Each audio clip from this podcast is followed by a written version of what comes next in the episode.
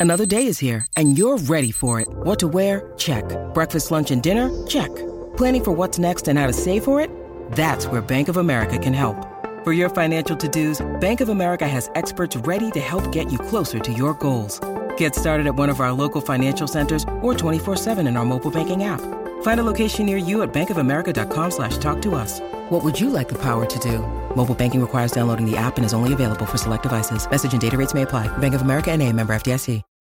When you need mealtime inspiration, it's worth shopping Kroger, where you'll find over 30,000 mouthwatering choices that excite your inner foodie. And no matter what tasty choice you make, you'll enjoy our everyday low prices, plus extra ways to save, like digital coupons worth over $600 each week. You can also save up to $1 off per gallon at the pump with fuel points. More savings and more inspiring flavors make shopping Kroger worth it every time. Kroger, fresh for everyone. Fuel restrictions apply. Hola, esto es New Books Network en español. Hola, bienvenidos una vez más a New Books Network en español, un podcast de The New Books Network. Soy Rebeca Hernández, anfitriona de este episodio, y hoy estaremos con Leonardo Ordóñez Díaz, quien ha escrito el libro Ríos que cantan, árboles que lloran, imágenes de la selva en la narrativa hispanoamericana. Este libro ha sido publicado por la Universidad del Rosario en Bogotá en el 2021. Buenas, muchas gracias por estar aquí con nosotros. Leonardo, si podrías, por favor, introducirte, presentarte y contarnos un poco sobre tu formación académica e intereses. Muy bien, un cordial saludo a todos. A ti, Rebeca, muchas gracias por eh, esta invitación. Mi nombre es Leonardo Ordóñez Díaz, soy filósofo de la Universidad del Rosario de Bogotá. Hice mi doctorado en literatura en la Universidad de Montreal Hace ya bastantes años que me desempeño como profesor de, carrera eh, en la Universidad del Rosario. Eh, en este momento estoy dirigiendo el programa de filosofía y eh, tengo que decir de entrada que mis intereses de investigación son muy variados. Trabajo temas de ética ambiental, de ecología política. Me interesa mucho la hermenéutica, tanto filosófica como literaria y también los temas que se relacionan con estudios sociales de la ciencia y la tecnología. Por el doctorado eh, hice una profundización en cuestiones de literatura latinoamericana y teorías de la traducción. Y siempre me ha gustado trabajar en equipos interdisciplinarios. Eh, además del libro que mencionaste hace un momento, también soy autor de otro libro que se llama Poesía y Modernidad, que ganó el Premio Nacional de Cultura de Colombia en el año 2000 y eh, parte de eh, mi producción intelectual eh, en el momento presente corresponde a artículos de revistas especializadas. Muchas gracias, wow. ¿Y cómo fue que decidiste escribir este libro sobre las narrativas hispanoamericanas en relación con la selva? ¿Cómo fue el proceso para decidir este, esta investigación? Sí, bueno, mi interés por eh, los ambientes eh, de, la selva en, Colombia y en los países vecinos, sobre todo en la región amazónica, se remonta muchos años atrás, luego de haber visitado la región y de haber conocido a algunos de sus pobladores y haber hecho algunos recorridos eh, directamente sobre el terreno. Y cuajó en el momento en que me di cuenta que ese escenario era ideal para eh, movilizar una indagación en la que eh, se pudiera generar un cruce de caminos entre mis diversos intereses investigativos. Por una parte, me interesaba explorar cuál podía ser el rol de, las áreas humanísticas, como la filosofía, la literatura, la historia, en un momento de deterioro generalizado de, los ecosistemas a escala de la biosfera.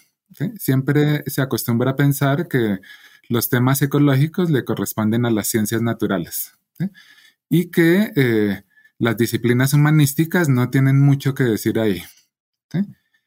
Mi investigación en parte eh, obedece al deseo de mostrar que eh, eso es un error que por el contrario, desde las humanidades hay muchos aportes que son significativos y que son relevantes a la altura de los tiempos que corren. Por otra parte, el hecho de haberme interesado por los estudios eh, sociales de ciencia y tecnología también coincidió con el momento en que hice el diseño inicial de la investigación y me di cuenta que eh, eh, las indagaciones que, se hacen desde las ciencias naturales son, sin embargo, imprescindibles para que las humanidades puedan hacer un aporte significativo. ¿Con esto qué quiere decir? Que es muy común en los ambientes de las humanidades pensar que las ciencias naturales es otro mundo aparte y que un filósofo o alguien que se dedica a los estudios literarios no tiene por qué aprender sobre ecología, sobre ciencia ambiental, sobre climatología, sobre oceanografía, etc. ¿eh? Yo creo que esa separación disciplinar es un error. Y eh, la investigación, por lo tanto, eh, se apoyó también en, en, un trabajo muy fuerte orientado a entender que era necesario tender un puente entre el mundo de las humanidades y el mundo de las ciencias duras o de las ciencias naturales. Y en el libro que, tú presentaste eh, al comienzo de esta entrevista, eh, se encuentra el resultado de ese esfuerzo. ¿eh? Es, es, un libro con una vocación decididamente multidisciplinar y con una participación casi que en proporciones idénticas eh, entre eh, los aportes de las humanidades y los aportes de la ecología y las ciencias ambientales. Yo creo que esto eh, describe cómo fue el origen de la investigación. En cuanto a las obras escogidas, ¿cómo fue que decidió analizar estas obras? Muchas de ellas las conocemos, bueno, en, lo personal las conozco de que las leí en el colegio, que eran parte del currículum eh, educativo cuando estuve en el colegio, pero ¿cuál fue el proceso para usted decidir estas, el análisis de estas obras? Bueno, había un criterio inicial en virtud del cual tenían prioridad todas aquellas obras narrativas que eh, recrearan el mundo de los bosques tropicales húmedos. Ahí eh, existen obras que corresponden al canon de la literatura hispanoamericana desde hace mucho rato y que son mundialmente famosas, pero también muchísimas otras que son totalmente desconocidas. Eh, en esta investigación se le da eh, importancia tanto a las obras representativas del canon como a otras obras que no son conocidas por el público en general, pero que recrean el mundo de las selvas al hacer la selección de los textos me encontré con que eh, en unas tres cuartas partes del corpus las obras están dedicadas a la selva amazónica. Y eso no es de extrañar porque la Amazonía es la región de bosque húmedo tropical más grande del mundo y eh, abarca un tercio de todo el territorio suramericano. Sin embargo, yo no quería estar restringido al entorno amazónico y entonces incluía en el corpus también muchas obras que se, refieren a bosques húmedos de otras zonas. Por ejemplo, los bosques de selva húmeda litoral eh, en Centroamérica, los bosques semihúmedos de la región del Chaco, en las fronteras entre Argentina, Paraguay y Brasil, y, eh, algunas otras regiones eh, como el Chocobio geográfico de Colombia, que no, no hacen parte de la Amazonía. Entonces es bueno señalar eso, ¿no? Eh, eh, el libro no se ocupa únicamente de obras acerca de, la selva amazónica, sino también acerca de otras regiones de bosque húmedo. Lo que me interesaba y, la razón para tomar esta decisión es que el bosque húmedo es un tipo de ecosistema, es un bioma que tiene unas características que desde la ecología y desde las ciencias ambientales permiten agrupar estas diversas regiones eh, porque tienen rasgos de similitud a pesar de todas sus múltiples diferencias.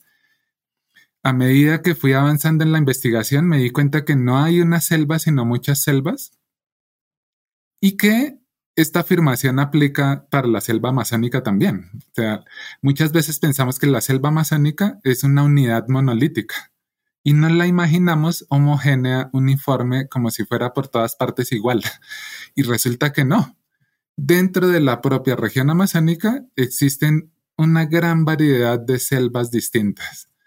con características distintas de los suelos, con regímenes pluviométricos variados, eh, con topografía variada, con un funcionamiento muy distinto de los ciclos eh, de los nutrientes, e, en fin.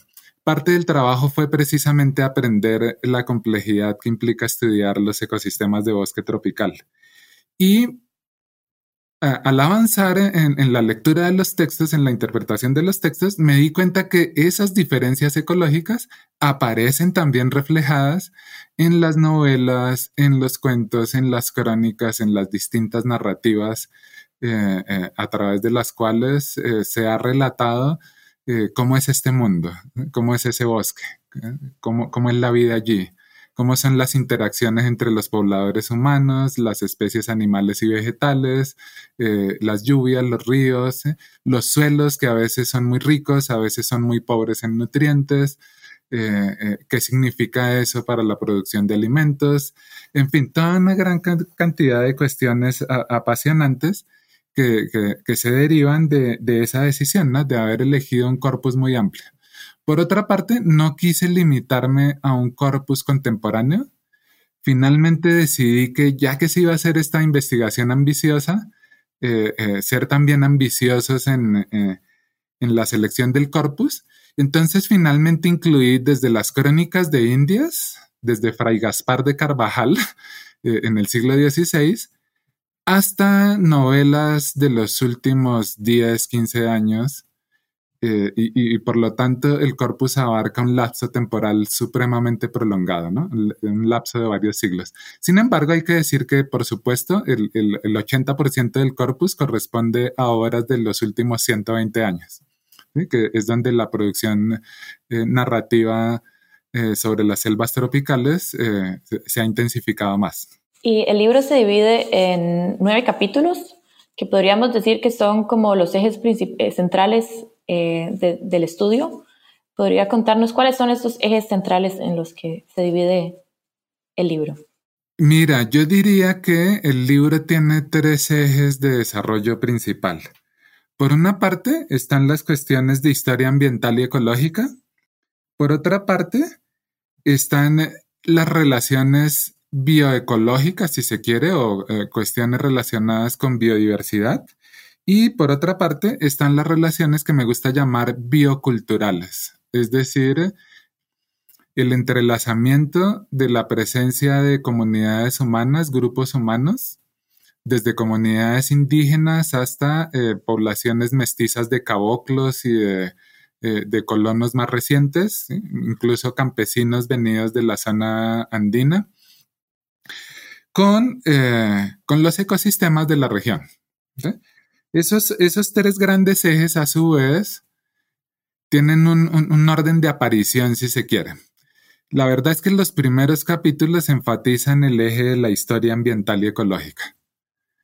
Tratando de seguir un orden cronológico coherente, hay unos capítulos iniciales que recrean la visión del mundo selvático que se deriva de la lectura de las crónicas de Indias y de novelas históricas que eh, han hecho el esfuerzo de imaginar y recrear con las libertades que permite la literatura cómo fueron las primeras expediciones de exploración eh, hacia el interior de, la Amazonía. Entonces, eh, por un lado, están crónicas como la de Fray Gaspar de, Carvajal y los, cronistas que vinieron luego, pero por otra parte, un análisis muy detallado de algunas novelas históricas eh, no muy conocidas, como El Quijote del Dorado, del escritor ecuatoriano Aguilera Malta, como El, Camino del Dorado de, de Arturo Uslar Pietri, que es un, novelista venezolano, y eh, un particular énfasis en las novelas de William Ospina, un novelista colombiano contemporáneo, que ha, hecho narraciones históricas sobre los, dos primeros viajes por el río Amazonas. Entonces, el, viaje, el primer viaje de, Orellana, de Francisco de Orellana, que se considera el descubridor, eh, según el relato oficial, descubridor del río Amazonas. Y luego la expedición de Pedro de Ursúa, que tuvo lugar 20 años después, ambas en el siglo XVI. Luego, dentro de este mismo eje de historia ambiental, una vez que se ha reconstruido la visión colonial, si se quiere, pasamos a examinar la época de las caucherías, la época de la explotación del caucho en regiones selváticas del sur de Venezuela, del sur de Colombia, del, del eh, oriente del Perú, eh, amplias regiones del Brasil y tratar de, ver lo que significó para la región eh, el, boom cauchero. Entonces, eh, eh, ya esta parte se enfoca en narrativas que describen hechos que tuvieron lugar a finales del siglo XIX y durante la primera mitad del siglo XX. Y luego entran en escena novelas a través de las cuales se puede percibir cuál es la situación actual, la situación de los últimos 40, 30 años en la Amazonía. Y lo que ha implicado eh, la llegada de la explotación maderera, la llegada de la explotación petrolera a diferentes regiones amazónicas, lo que ha significado el incremento de la polución de diversos tipos en muchas zonas, eh, la deforestación rampante, la conversión de áreas de selva en zonas de, pastura para la producción de, carne, eh, en fin. E, ese, ese, sería un primer eje, llamémoslo histórico-ambiental, porque eh, va desde, desde las imágenes coloniales de la selva hasta la situación contemporánea. Luego, el segundo eje, que es llamado de, de las relaciones bioecológicas, se concentra muchísimo en explorar cómo tanto en las crónicas como en las narrativas históricas, como en las narrativas de la época de las caucherías, como en las novelas más recientes, aparece retratado el mundo animal y el mundo vegetal y el funcionamiento de los ecosistemas. ¿Y qué significa ver ese mundo a través de unas gafas de doble lente? En donde uno de los lentes corresponde al análisis literario y el otro corresponde a los estudios ecológicos y a las ciencias ambientales. Entonces, esta es una parte apasionante. descubrí que había mucho que, sacar a flote allí, que estas narrativas nos enseñan muchísimo acerca de estos eh, eh, entornos ecológicos y que cuando uno los mira con ese lente de las ciencias ambientales, empezamos a descubrir una riqueza de contenido que prácticamente no aparece en la lectura tradicional que se ha hecho de las obras de este corpus. ¿eh? Y esto vale incluso para las obras cumbres del canon, es decir, La vorágine de José Eustacio Rivera y Los Pasos Perdidos de Alejo Carpentier, que probablemente son las dos narrativas de la selva más conocidas, más traducidas, más comentadas. ¿Eh? Es cierto, han sido muy comentadas y, muy interpretadas, pero no lo han sido desde una perspectiva ecoambiental. en, mi libro se ofrece una nueva lectura y la novedad de esa lectura no, no, no, no es el resultado tanto de un prurito de originalidad por mi parte, sino que simplemente cuando uno se cambia las, las gafas y empieza a mirarlas con la óptica de, de, los estudios ambientales, em, empieza a aparecer una cantidad de cosas que antes habían pasado desapercibidas allí. Y eso me lleva al tercer y último eje, que es el de la las relaciones bioculturales. Tanto las obras que, que he mencionado como otras más recientes, que probablemente se van a incorporar al canon, como un viejo que leía novelas de amor de, Luis Sepúlveda, o eh, La loca de Gandoca de Ana Cristina Rossi y, muchas otras. Son una plataforma excelente para mirar eh, cómo son las culturas autóctonas que pueblan la Amazonía y otras regiones selváticas y cómo esas poblaciones, tanto indígenas como de colonos mestizos, se relacionan con las especies animales, con las especies vegetales, con el bosque. Y además me encontré también con que hay narrativas en las cuales se puede rastrear cuál ha sido el papel de las mujeres en, esa aventura de colonización del mundo selvático y qué tienen que decir las mujeres y la perspectiva femenina eh, acerca de nuestra relación con la naturaleza. Los tres ejes que he mencionado entonces eh, si bien arrancan con el de historia ambiental y culminan con el de relaciones bioculturales, en realidad están trenzados de principio a fin. Y los dos ejes eh, que mencioné en último lugar, en realidad ya van aflorando desde el comienzo poco a poco. Entonces yo preferiría hablar no de tres bloques que, que se turnan sucesivamente, sino más bien de tres hilos que eh, se van tejiendo y terminan por formar una trenza en la cual todos estos temas convergen. Yo espero con esto dar una idea de cómo es la estructura del trabajo. Perfecto, muchísimas gracias, de hecho sí. Y en cuanto a la influencia del legado colonial en el imaginario latinoamericano y su relación con la selva, esto es algo que vemos a través del libro bastante. A mí me pareció súper interesante esta idea que es extrema, por un lado, de, de la naturaleza como algo a dominar, peligrosa, un lugar donde el ser humano puede morir, por ejemplo, o, ser atacado por ya sea insectos, eh, animales, demás. Y por el otro lado también esta idea de la naturaleza como, o la selva como un paraíso, ¿no? Y me pareció muy interesante la propuesta que usted hace con la selva también como algo frágil, porque creo que dentro de este, esta, esta idea de la naturaleza o de la selva como algo peligroso por un lado y por otro lado algo bello, se nos había olvidado esta parte de la vulnerabilidad. Entonces, me gustaría que comentara un poco de esta visión y si esta visión también es del legado colonial.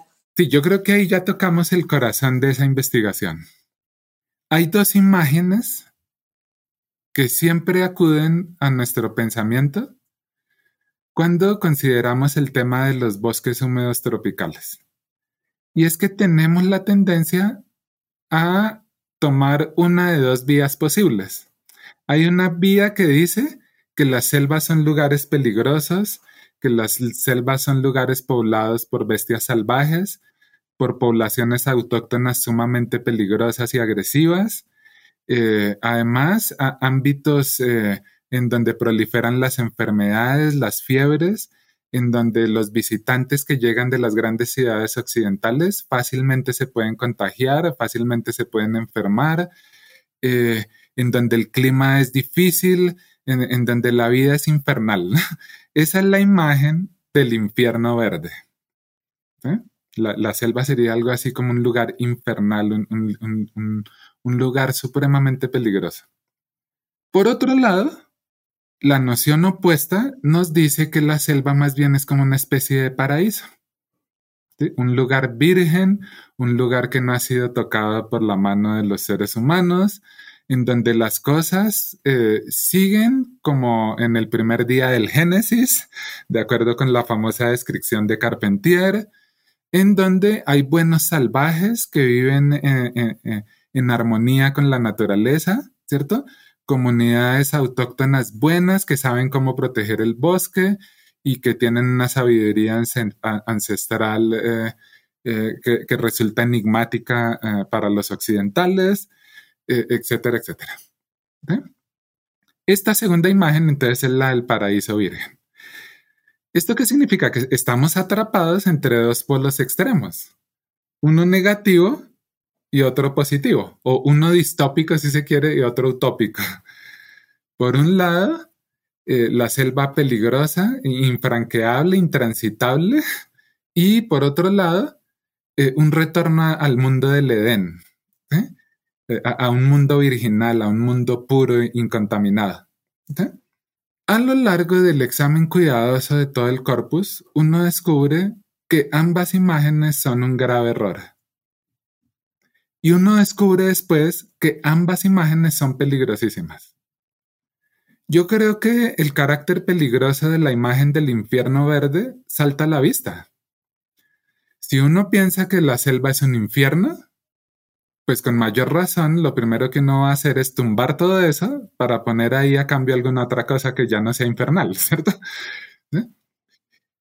Pero Paulatinamente descubrí que la otra imagen, la del paraíso virgen, que en primera instancia parece positiva, parece muy bonita, ¿cierto? Muy atractiva, finalmente resulta siendo tan peligrosa o incluso más peligrosa que la otra.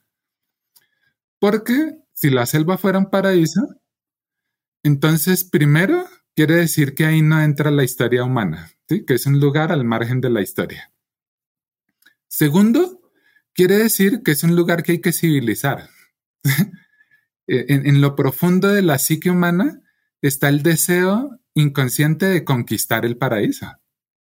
Entonces tú dices paraíso e inmediatamente los aventureros dicen, ¿dónde? ¿Dónde? Yo quiero ir a conquistar ese paraíso. Eh, llamarla paraíso es inmediatamente hacer una invitación a que toda clase de, intereses lleguen a conquistar ese paraíso y a descubrir cuáles son las riquezas magníficas que se ocultan allí, o cuáles son las sabidurías enigmáticas de las cuales nos gustaría apropiarnos. Pero tercero, quizá el punto más peligroso, decir que la selva es un paraíso significa pasarle una planadora por encima a todas las culturas indígenas y considerar el mundo indígena y el mundo autóctono como si fuera no una cultura humana, sino otra, sino otra especie animal. O sea, la selva es un lugar en donde hay jaguares, en donde hay árboles, en donde hay mariposas y en donde hay huitotos. Como si los huitotos estuvieran en pie de igualdad con, eh, con, con los animales o las plantas. Ambas visiones hunden sus raíces en el mundo colonial. Desde Cristóbal Colón en adelante, los españoles que llegaron a Sudamérica se imaginaban que eso era un paraíso. Y querían adueñarse de ese paraíso. Y eso fue un, un, primer motor para toda la empresa conquistadora y colonial.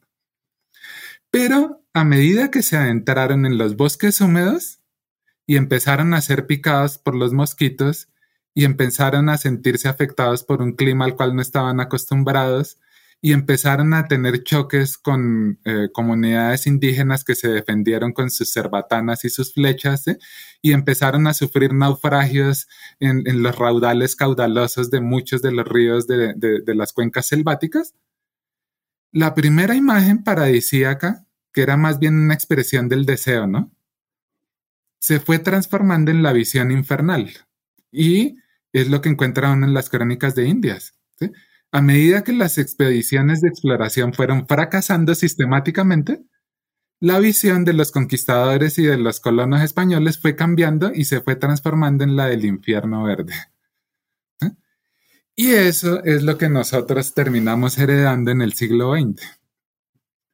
Y ambas imágenes las encontramos por doquier en la cultura popular. Incluso hay películas contemporáneas que todavía tienen la mirada de ese colonizador europeo y en donde significan eh, ataques de, anacondas gigantescas que hunden toda una embarcación y devoran a varios de sus navegantes, ¿cierto? Eh, eh, o, por el contrario, la imagen paradisíaca también la encontramos, por ejemplo, en los folletos turísticos, es muy común. Hay empresas que le pintan a uno unos escenarios edénicos que te prometen que te van a poner en contacto con comunidades indígenas que prácticamente nunca eh, se habían cruzado con la cultura occidental y que eh, los vas a ver en, su estado natural. Y, y eso también resulta muy atractivo, ¿verdad? Ambas imágenes son un biombo que nos impide descubrir la verdadera selva. Ese es uno de los ejes principales y el corazón de todo el trabajo. O sea, eh, ambas imágenes nos han hecho mucho daño y ambas imágenes se encuentran entre los principales motores de la deforestación rampante y de la explotación agresiva que está sufriendo tanto la selva amazónica como otros entornos de bosque húmedo a lo largo y ancho del continente. Entonces, eh, un valor de esta investigación es reconstruir con mucha minucia cómo fue que se formaron las imágenes en la época colonial. Y luego mostrar las transformaciones que fueron sufriendo esas imágenes a medida que llegaron eh, los ciclos extractivos del último siglo y medio. Desde la quina, pasando por el caucho, llegando a la explotación maderera y a la deforestación contemporánea. Siempre allí detrás un motor secreto que sigue eh, teledirigiendo nuestros movimientos desde el profundo pozo del pasado, son esas imágenes a las que tú hacías referencia. Al final eh, emerge una tercera imagen que es la de la selva frágil. Se encuentra ya en, las novelas eh, telúricas, las novelas de la Tierra de los años 20-30, como Canaima de Rómulo Gallegos, como eh, El mundo es Sancho y ajeno de Ciro Alegría, La misma vorágine y muchos cuentos de esa época, sobre todo los de Horacio Quiroga. Ahí ya empezamos a ver que la selva no es todopoderosa, sino que es frágil si llega a ser objeto de una explotación sistemática. Y que a raíz de una explotación sistemática podría terminar colapsando. Esa es una tercera imagen que se delinea y se precisa durante los últimos 50 años y que necesitamos también evaluar con cuidado, porque siempre existe el riesgo de que al ver la selva como una entidad frágil, en realidad lo que estemos proyectando es nuestra propia fragilidad, el miedo que nos produce la crisis ecológica de la biosfera, el pánico que genera en nosotros pensar que un colapso de los bosques y de los ecosistemas finalmente terminaría repercutiendo bajo la forma de un colapso de la propia civilización humana, a pesar de todo su desarrollo científico y tecnológico. Todavía es un poco temprano para saberlo, pero eh, esa tercera imagen sin duda tiene una porción de verdad y sin duda nos aporta una conciencia de lo que está sucediendo con nuestros entornos naturales pero al mismo tiempo encierra un peligro y es que eh, nos, nos encierra a nosotros mismos en una sala de espejos antropocéntrica en la que lo único que proyectamos son nuestros propios miedos, nuestros propios temores. Eh, eh, esta imagen de la selva frágil también se reconstruye minuciosamente su origen a lo largo del libro y sobre todo en los últimos capítulos. Muchísimas gracias por este análisis de los tres, las tres visiones de lo que podría ser la selva. Me parece también que sería importante de, desde una perspectiva crítica, de verdad, que la mayoría de los escritores y escritoras de estas narrativas son mestizos o mestizas que vienen de, de ciudades.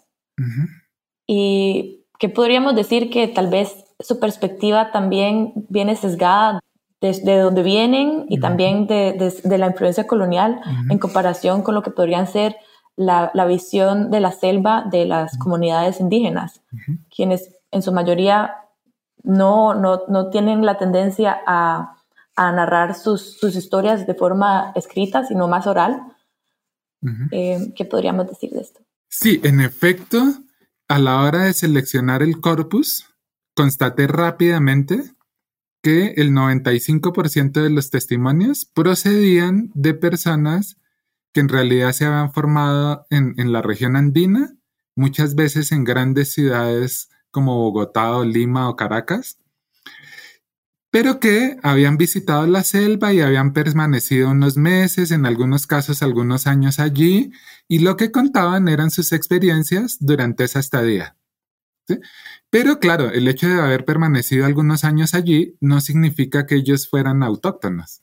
Seguían siendo visitantes a pesar de, que a lo mejor eh, el tiempo pasado en el entorno selvático algunas veces llegó a abarcar dos décadas, tres décadas, como en el caso de Horacio Quiroga o de Arturo Hernández.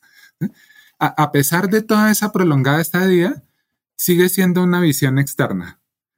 Eso es necesario tenerlo en cuenta, pero por otra parte, también es cierto que es ahí donde se refleja mejor eh, el impacto de los imaginarios coloniales. Estos personajes llevan consigo en su ADN cultural, por así decirlo, eh, eh, las imágenes del infierno verde y del paraíso virgen. Entonces, en términos prácticos y en términos también de la hermenéutica, ¿esto qué significa? que a lo largo de estas novelas vamos a encontrar una y otra vez escenificaciones de distinta índole de esos viejos imaginarios, así como una gran cantidad de variaciones. Pero eso no es lo interesante. Lo más interesante es que estos autores paulatinamente se van dando cuenta de que esas imágenes están allí y de que ellos están reproduciendo esas imágenes. Y al darse cuenta de eso, empieza a aflorar una mirada crítica. Y en el momento en que aflora esa mirada crítica, es donde ocurre la maravilla de la creación literaria. Estos autores empiezan a tomar esas imágenes y deliberadamente parodiarlas, transformarlas, eh, ponerlas en escena de una manera humorística en muchos casos, de una manera crítica en otros, explorar sus orígenes en otros casos, adoptando una, perspectiva histórica. Y cuando los autores hacen eso, entonces las imágenes mismas empiezan a ser objeto de una visión distanciada. Empezamos a darnos cuenta que esas imágenes están ahí como hilos que tratan de movernos como si fuéramos sus marionetas. Lo que pasa es que una marioneta, en el momento en que se da cuenta que está siendo movida por una serie de hilos, entonces empieza a hacer cosas para tratar de liberarse de esos hilos. Ese forcejeo es el que encuentra uno en todas las narrativas latinoamericanas de, los últimos 120 años.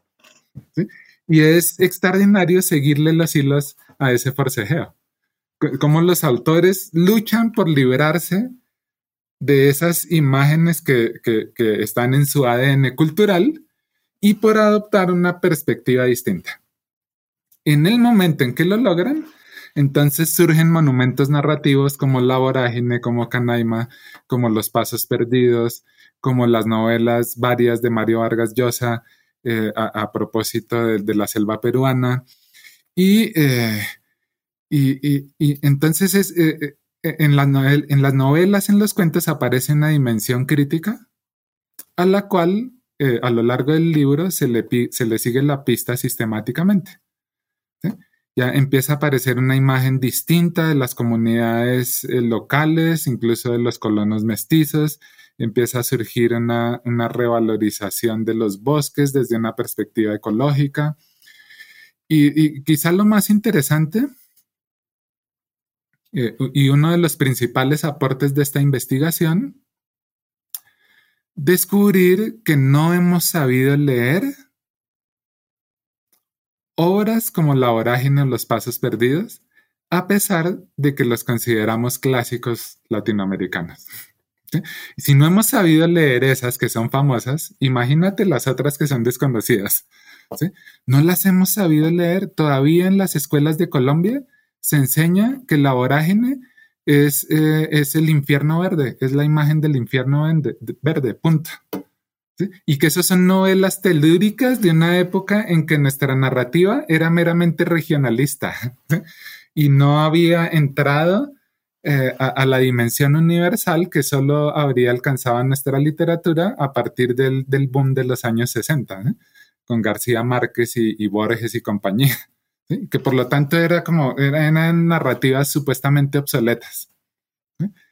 Cuando examiné con lupa eh, La Vorágine, Canaima, y comparé con lupa con las novelas de Vargas Llosa, supuestamente mucho más modernistas, mucho más actuales, mucho más sofisticadas en cuanto a la técnica literaria, me encontré con una cosa extraordinaria, que las novelas de Vargas Llosa, supuestamente más de avanzada, en realidad eran mucho más sumisas al legado del imaginario colonial.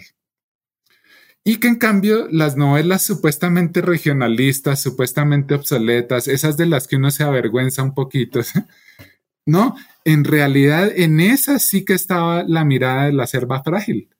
Los primeros ecologistas al pie de la letra que hubo en, América Latina fueron esos autores, Horacio Quiroga, José Eustacio Rivera, Rómulo Gallegos, solo que no, no hemos sabido verlo. no, hemos, no hemos sabido leer bien esas obras. Entonces, hay un gran esfuerzo que se hace en este libro por rehabilitar toda la, riqueza de contenido que hay en esas narrativas regionalistas acerca del mundo selvático y por mostrar que el adjetivo de regionalistas no debería ser un adjetivo peyorativo. Es cierto que son narrativas regionalistas, pero eso no las hace menos. Quizá las hace más, de hecho. Que las que supuestamente son universales y, de interés contemporáneo. Entonces, ese, es un punto que quería subrayar también a propósito de ese tema. Exacto, y justamente en, en esa línea de, las lecciones de este libro que está escrito, sería esto de, de, la nueva, las nuevas gafas que podemos ponernos para, para analizar y ver estos clásicos, por ejemplo. ¿Cuál otra sería una, eh, por último, de las lecciones o resultados que podemos ver del libro para enfrentar la problemática ambiental actual? Yo subrayaría unas pocas. Una muy importante, la importancia de la rehabilitación de los saberes locales. El capítulo octavo, que está dedicado a ese tema, yo creo que es uno de los más importantes de todo el libro. Es un capítulo crucial en donde se muestra cómo eh, los conocimientos de las comunidades indígenas acerca del bosque y acerca de las especies animales que lo habitan no es un conocimiento de carácter eh, esotérico que debería provocarnos una admiración mezclada de miedo, ni tampoco es irracional y opuesto a los contenidos de la ciencia contemporánea, pero que sí es un tipo de conocimiento que responde a su propia lógica interna. Y que no lo hemos sabido escuchar porque tratamos de aplicar los estándares de producción científica de las universidades y los institutos de investigación eh, de los países occidentales a las maneras de conocer propias de los chamanes, propias de los sabedores, de los taitas, eh, eh, de los guías locales, etcétera, etcétera. Y claro, ellos nunca han pasado por una universidad, jamás han publicado un artículo en una revista indexada, jamás han, han, participado en conferencias internacionales, pero han vivido ahí toda su vida y saben una cantidad de cosas que los expertos de las universidades y de los institutos ignoran completamente. Las narrativas de la selva abren los ojos acerca de esta riqueza de saberes y nos invitan a reconsiderarlas. Entonces, eh, eh, eh, una primera lección es, necesitamos aproximarnos al saber local con humildad, como si realmente tuviéramos algo que aprender allí. Y dejar a un lado la arrogancia en virtud de la cual siempre llegamos a enseñar y a decirles a ellos cómo hay que hacer las cosas. ¿sí? Y a meterles en la cabeza la idea de que están equivocados, que solo si adoptan una perspectiva científica eh, eh, eh, ortodoxa, su conocimiento se puede validar y se puede certificar. Entonces ahí es clave todo el análisis de las tres mitades de Inomoxo de César Calvo, que es una novela muy poco conocida en América Latina, aunque está siendo ya más conocida en el Perú y está empezando a ser reeditada, que abre una ventana extraordinaria al mundo del chamanismo, ¿no? Y al mundo de los saberes acerca de lo que ellos llaman las plantas maestras. Voy a, decir una cosa que lo señala en el libro y que lo enfatizo aquí en esta entrevista. Es una de las pocas, quizá la única novela etnobotánica que existe. O sea, imagínate una novela en donde los protagonistas son las plantas. ¿Cómo, cómo, ¿Cómo escribir una novela en la que las protagonistas sean las plantas? Bueno, léete las tres mitades de Inomoxo y vas a ver que es posible. Vas a ver que eh, hay maneras de ponerlas en primer plano y su relación con, con el mundo de, de, de, los conocimientos ancestrales indígenas. Y algo similar para las cuestiones de los animales. Hoy en día en Colombia nadie lee Llanura, Soledad y Viento de Manuel González Martínez. ¿eh? Es una novela completamente olvidada. Y en esa novela los protagonistas son los animales. ¿Eh? Por eso lo llamo una novela etológica. No los animales a la manera de las fábulas de Sopo, ¿eh? O sea, no, no animales humanizados. No, los animales tal como ellos son.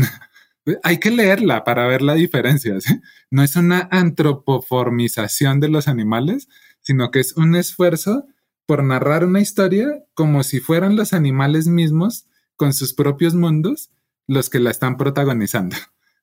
Descubrir esto es extraordinario. el corpus de la narrativa de la selva tiene mucho más que ofrecer de lo que parece a primera vista. Entonces, ahí e, e, esa sería una segunda lección, ¿no? Volvamos a ese corpus, démosle el valor que le corresponde. Hay allí mucha riqueza y, muchos mensajes que necesitamos con urgencia recuperar en este momento de angustia ambiental que estamos viviendo. Y una tercera lección, la prioridad del enfoque biocultural. La necesidad urgente de, superar la separación tajante que se ha establecido en el mundo moderno entre la naturaleza por un lado y las sociedades por otro lado como si las sociedades humanas fueran una burbuja que está al, margen de la lógica de los procesos naturales. Eso definitivamente hay que romperlo y entrar en un escenario en el cual ya no hablamos de biodiversidad, por ejemplo. El concepto de biodiversidad está muy de moda, pero es un concepto modernista, porque es la diversidad biológica allá y el mundo humano por este lado, como si nosotros no fuéramos también seres biológicos. O como si no hubiera cultura también de los mundos animales y vegetales.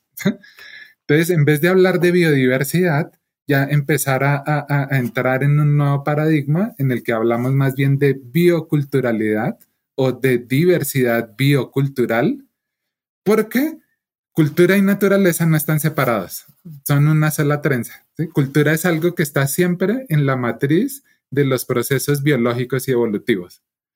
El libro que desde el comienzo te lo dije, eh, se apoya muchísimo en la, en la ecología contemporánea y en las ciencias ambientales contemporáneas. El libro va mostrando eso paulatinamente y a la larga se vuelve una crítica de la separación entre ciencias naturales y ciencias sociales por otro lado y al final termina siendo un llamado urgente a adoptar un enfoque biocultural o de diversidad biocultural en el que nos vemos como seres situados en el corazón mismo, en el núcleo mismo de, los procesos naturales y, de las dinámicas biológicas y evolutivas. Y no como seres encerrados en una burbuja cultural, como si estuviéramos eh, allí a, salvo de, los fenómenos atmosféricos, de los cambios de clima, etcétera, etcétera. Excelente. Y por último, eh, ¿en cuáles eh, proyectos está trabajando actualmente después del libro? ¿O está tomando un descanso? no, eh, eh, me embarqué en un proyecto muy distinto hace tres años, que ya lo estoy casi terminando. un libro de orientación académica para personas que llegan a hacer sus estudios universitarios de pregrado o posgrado.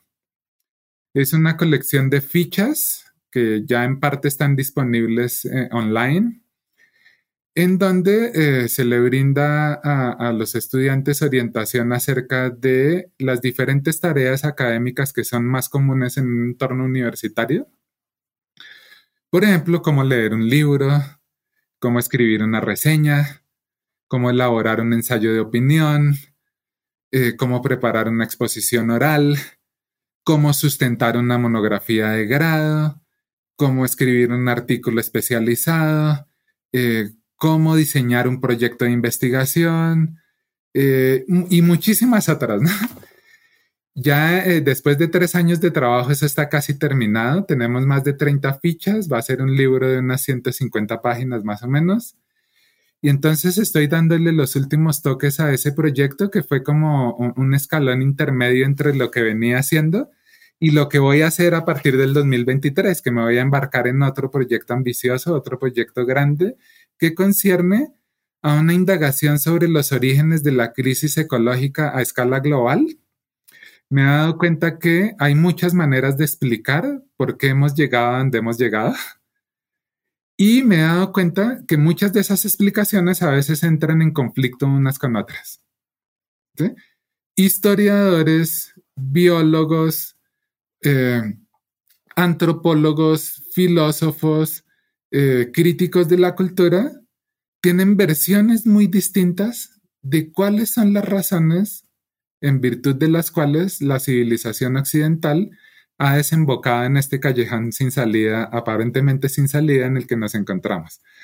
Entonces voy a hacer una investigación de esas diversas versiones de cómo fue que se generó la crisis, cómo se relaciona eso con el nuevo concepto de antropoceno que ha estado en circulación durante los últimos 20 años Y al final mirar un poco cuál es el rol de América Latina dentro de ese escenario, dentro de esas explicaciones de las crisis ecológicas y dentro de la nueva era geológica que hemos empezado a llamar antropoceno.